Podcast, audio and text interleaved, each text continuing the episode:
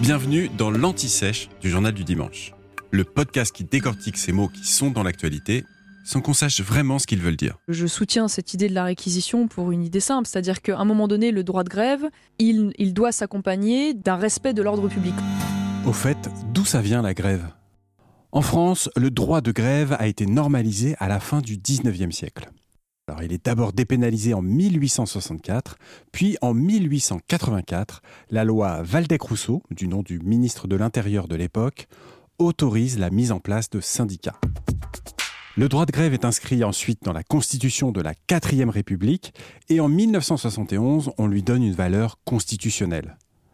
La grève, c'est une action collective de salariés d'une entreprise ou d'un secteur de l'économie. En cessant de travailler, ils cherchent à obtenir gain de cause dans leurs demandes auprès des dirigeants de leur entreprise ou des responsables de leur branche. La grève instaure un rapport de force.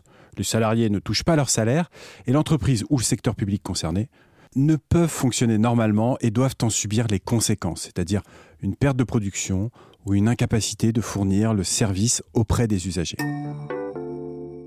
Résumé, un mouvement de grève doit être collectif et concerté.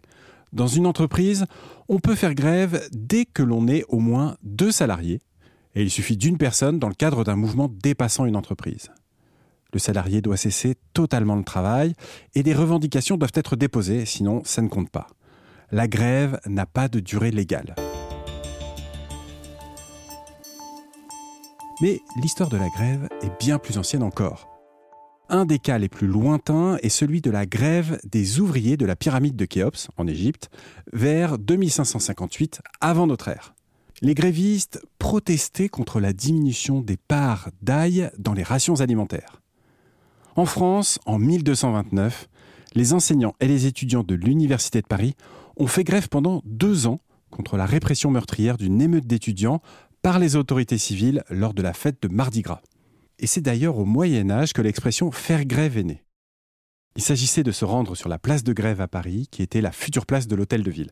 Et donc cette place était alors ouverte vers la Seine et recouverte de galets et de graviers, graviers à l'époque qu'on appelait des grèves.